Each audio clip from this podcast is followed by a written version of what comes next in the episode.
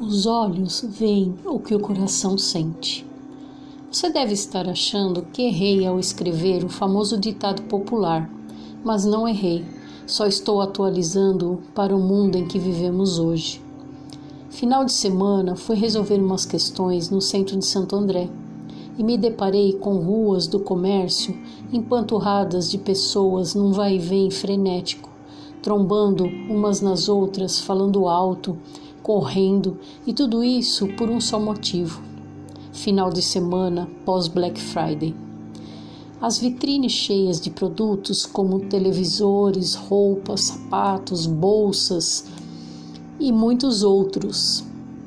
Porém, uma vitrine em especial chamava mais a atenção. A de uma loja com vários aparelhos de celular, dos mais modernos e tecnológicos, e todo mundo parava para olhar. Os olhos só enxergavam o que queriam ver, os aparelhos. Porém, poucos olhos, ou quase nenhum, conseguiam enxergar a cena triste em frente a todo esse glamour. Um morador de rua deitado, encolhido em alguns papelões, com uma garrafa de água vazia e um prato de comida também vazio. Ao seu lado, seu fiel companheiro e amigo, um pobre cão e em frente a ele um potinho descartável com um pouco de ração e um copo com um pouco de água, que talvez ele nem conseguisse beber.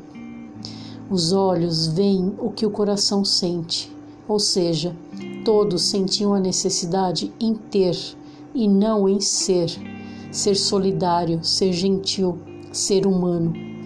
Naquele momento, em frente a essa triste cena, bastava estender a mão Bastava um sorriso, uma palavra amiga, um prato de comida ou um copo com água. Mas não, naquele dia Deus assistiu essa cena e chorou. Eu li para vocês O Dia em que Deus Chorou, de minha autoria.